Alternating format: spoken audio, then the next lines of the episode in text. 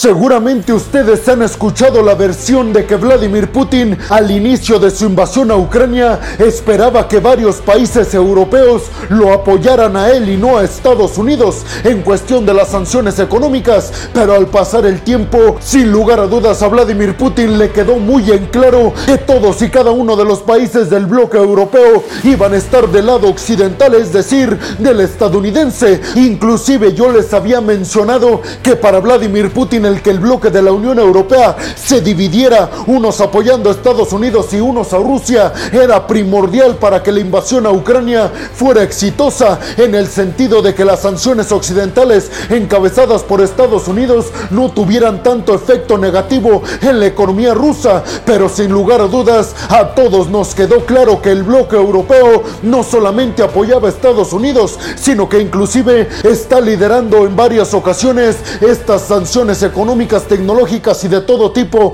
hacia Rusia. Y es que aunque hay países del bloque de la Unión Europea como Hungría y República Checa que están muy cercanas a Rusia solo por el tema energético, eso no ha quitado que el apoyo de estos dos países sea más hacia el bloque europeo en contra de Rusia específicamente en el tema de las sanciones. E inclusive le salió peor aún la jugada a Vladimir Putin porque no solamente no logró causar un caos en la unión del bloque europeo, sino que lo contrario hizo que Suecia y Finlandia, que habían sido países tradicional e históricamente neutrales, se posicionaran totalmente a favor de Occidente, tanto que pidieron entrar al bloque de la Unión Europea. Pero hay un país que le quedaba a Rusia como un as bajo la manga, una oportunidad que Vladimir Putin tenía para romper al bloque europeo desde adentro. ¿Ustedes se imaginan quién es? Pues abróchense los cinturones peregrinos, porque en el video del día de hoy les voy a platicar precisamente sobre Italia y la nueva primera ministra que por cierto hace historia como la primera mujer que va a liderar a Italia como la figura de primera ministra. Y es que Giorgia Meloni acaba de dar declaraciones que le puso un estate quieto a Vladimir Putin y a todas estas intenciones de ver a Italia como una oportunidad de romper la unidad que tiene actualmente el bloque europeo con Estados Unidos y en general con todo Occidente en contra de Rusia. Y es que déjenme les cuento rápidamente que Giorgia Meloni, cuando estaba haciendo campaña y dado que es calificada como una candidata de ultraderecha, se esperaba que estuviera en contra una vez en el poder de todo el bloque europeo y de toda esta corriente progresista. Pero al parecer hoy en día, como ya se los dije, le puso un tache a la intención de Vladimir Putin de aliarse con Italia. Y es que después de que tomara el control después de la renuncia de Mario Draghi, Giorgia Meloni acaba de dar unas declaraciones que van a favor del bloque europeo y del bloque de la OTAN y en contra de Rusia. Y es que dijo literalmente en la conferencia de prensa que su gobierno va a ser pro Unión Europea y pro OTAN. Y como ya se los dije, al ser calificada como una candidata de derecha y ser de alguna forma también calificada como estos gobernantes nacionalistas que no quieren la intromisión de Occidente y de Estados Unidos, se esperaba que le abrieran las puertas a Vladimir Putin en el tema energético y económico, pero con estas declaraciones esa oportunidad para Vladimir Putin queda absolutamente cerrada. Con esto Giorgia Meloni parece que está sellando el que la Unión Europea va a desprenderse por completo del gas natural ruso al costo que sea, aunque este invierno sea uno de los más peligrosos y más difíciles de afrontar en la historia de la Unión Europea, porque les recuerdo en el dado caso de que vivan debajo de una piedra y no lo hayan escuchado, hoy en día ya no llega suministro de gas natural ruso hacia el bloque de la Unión Europea. Ya se lo están comprando a Estados Unidos, a Qatar, Australia y a varios países que son líderes en la exportación y producción de gas natural licuado, unas seis veces más caro que el gas natural ruso. Estas declaraciones las dio Giorgia Meloni después de que los periodistas le preguntaran cuál sería su postura a favor o en contra de Rusia. Ella respondió todo esto y como ya se los dije, Vladimir Putin sin lugar a dudas, guarda el as bajo la manga que tenía a Italia. Dijo Giorgia Meloni que tiene la completa seguridad de no acercarse para nada a Rusia y al contrario estar alineada con los intereses de la Unión Europea, con los intereses occidentales, con los intereses del bloque de la OTAN y sobre todo con los intereses del grupo del G7, grupo al cual pertenece Italia, de las siete principales economías del mundo. Y es que si ustedes vieron el video, cuando yo les di la noticia de que Giorgia Meloni había ganado las elecciones en Italia, yo les estaba platicando que se decía en aquel entonces que Vladimir Putin se estaba frotando las manos por estar viendo una posible entrada para romper la alianza del bloque europeo a través de Italia y a través de Giorgia Meloni,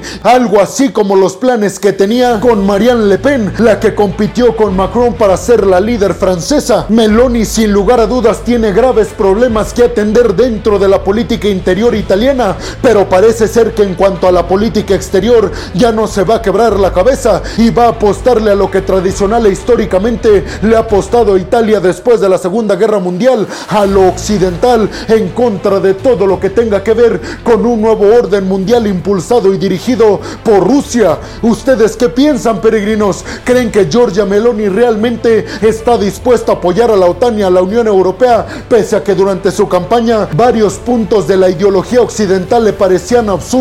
y ella le estaba apostando, según decía, a un gobierno más nacionalista que no tuviera la intromisión de intereses externos como el de Estados Unidos? ¿Creen que se aleje realmente de Vladimir Putin o creen que todavía Vladimir Putin no guarda ese as bajo la manga que se llama Italia para hacer que la alianza que tienen todos y cada uno de los países del bloque europeo para desprenderse por completo y de manera absoluta del gas natural ruso, creen que esto sea posible? Déjenme su opinión en la zona de los comentarios. Bienvenidos a un nuevo video de geopolítica en el cual, como ustedes ya saben, les voy a platicar lo más importante que ha acontecido a niveles diplomáticos y geopolíticos alrededor de todo el mundo. Y vámonos rápidamente con la segunda noticia del día de hoy, peregrinos, y es que desde China Xi Jinping, el líder que actualmente ha sido catalogado como el líder que va a continuar en el cargo durante los cinco años siguientes, acaba de mencionar el líder de Pekín que China hoy en día tiene toda la intención del mundo de incrementar su arsenal nuclear. Esto porque dice Xi Jinping que necesita tener todas las capacidades posibles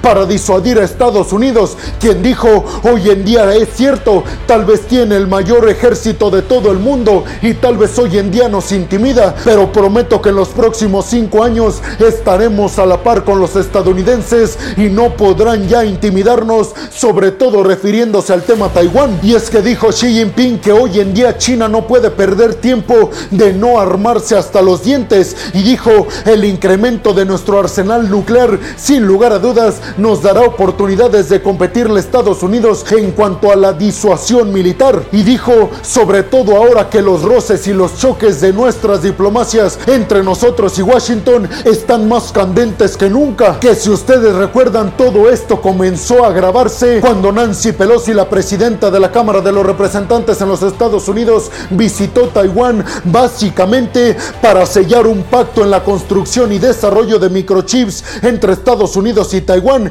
y convertirse así Estados Unidos en los próximos años en el mayor productor de semiconductores junto a Taiwán y estar desplachando a la China continental en la competencia por ser los mayores productores de estos microchips que les recuerdo hoy en día el 60% los produce Taiwán. Por eso para Estados Unidos hoy en día en el tema de la geopolítica es imprescindible que Taiwán prefiera a Estados Unidos si es que Estados Unidos quiere seguir manteniendo la hegemonía mundial. Básicamente quien construye y desarrolle los microchips de aquí en el futuro créanme peregrinos sin lugar a dudas asegurará el liderato mundial. Eso lo sabe China y Estados Unidos y por eso se están peleando con todas las fuerzas a la isla de Taiwán que repito produce casi el 60% de todos los microchips que utilizamos a diario en prácticamente todos los aparatos tecnológicos que utilizamos en nuestra vida cotidiana. Xi Jinping también aclaró que China no busca agredir a nadie y que con este aumento en el arsenal nuclear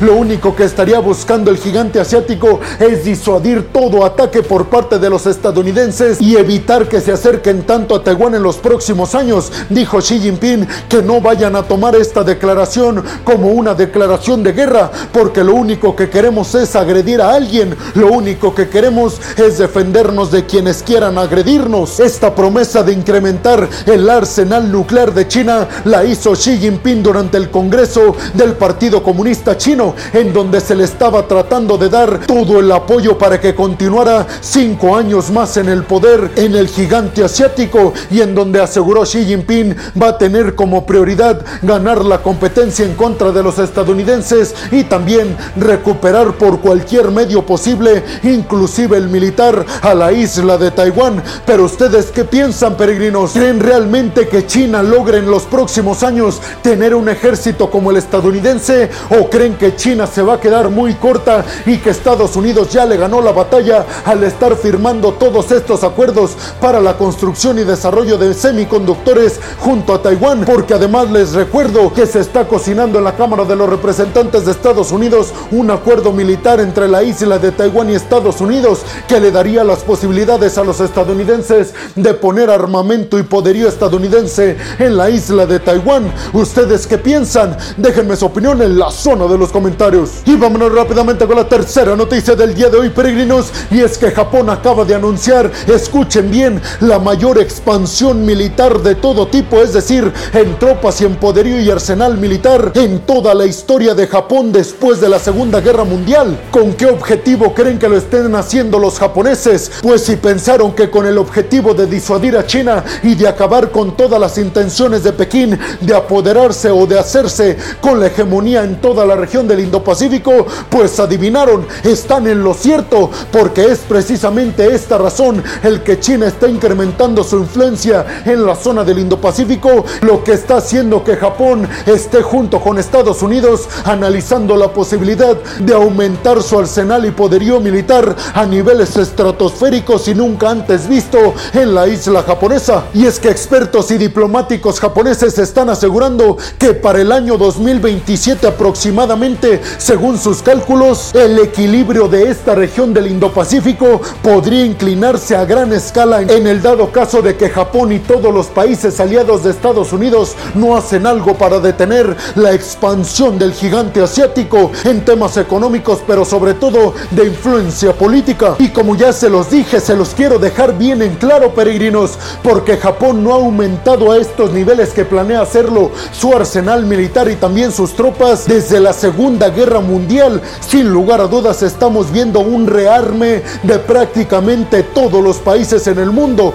llámese el Indo-Pacífico, llámese Europa, llámese Asia, llámese cualquier territorio del mundo. Digamos que la única zona que se salva de no estar aumentando su poderío militar es tal vez África y América, América del Sur, porque América del Norte con Estados Unidos y Canadá sabemos de sobra que lo están aumentando siempre. No es necesario que haya conflictos para que estos países decidan aumentar sus tropas y su poderío militar. Pero ahora el turno va para ustedes, peregrinos. ¿Qué piensan de esto? ¿Creen que Estados Unidos esté en lo correcto en dejar que Japón se arme hasta los dientes? Porque les recuerdo que precisamente la Segunda Guerra Mundial culminó con la victoria estadounidense en contra de Japón. Así que sin lugar a dudas se despiertan los fantasmas de los enfrentamientos japoneses y estadounidenses al estarle dando la bendición estadounidense a los japoneses para que se rearmen nuevamente a niveles estratosféricos. Déjenme su opinión en la zona de los comentarios. Y vámonos rápidamente con la cuarta noticia del día de hoy, peregrinos. Y es que el presidente de los Estados Unidos, Joe Biden, acaba de dar otra vez declaraciones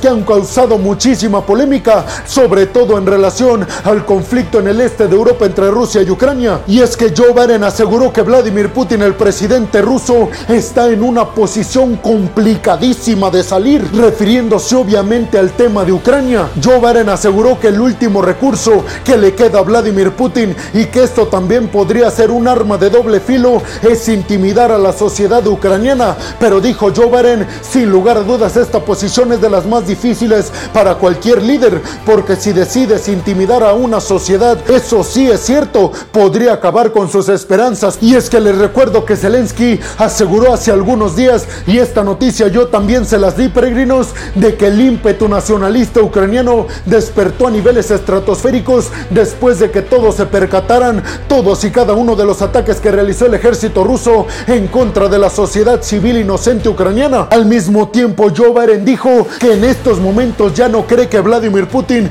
podría presionar el botón nuclear, pero aseguró que un presidente como Vladimir Putin, con todas sus características, siempre se debe de tener bien vigilado. Dijo, sobre todo ahora que les digo, está absoluta y completamente contra la pared en Ucrania y en esa posición cualquier presidente, sobre todo de las características de Vladimir Putin, podría presionar el botón nuclear. Pero ustedes, ¿qué piensan, peregrinos? ¿Creen como yo, Biden, que Vladimir Vladimir Putin está completamente arrinconado en su intención de controlar por completo Ucrania y sobre todo creen que el ímpetu de los ucranianos es lo que le está dando la energía al ejército de este país de competirle al que supuestamente es tal vez el ejército más poderoso del mundo, que es el ruso. Déjenme su opinión en la zona de los comentarios. Y vámonos rápidamente con la quinta noticia del día de hoy, peregrinos, y es que al parecer Estados Unidos estaría tratando de persuadir a los grandes empresarios estadounidenses de ya dejar de invertir en Arabia Saudita.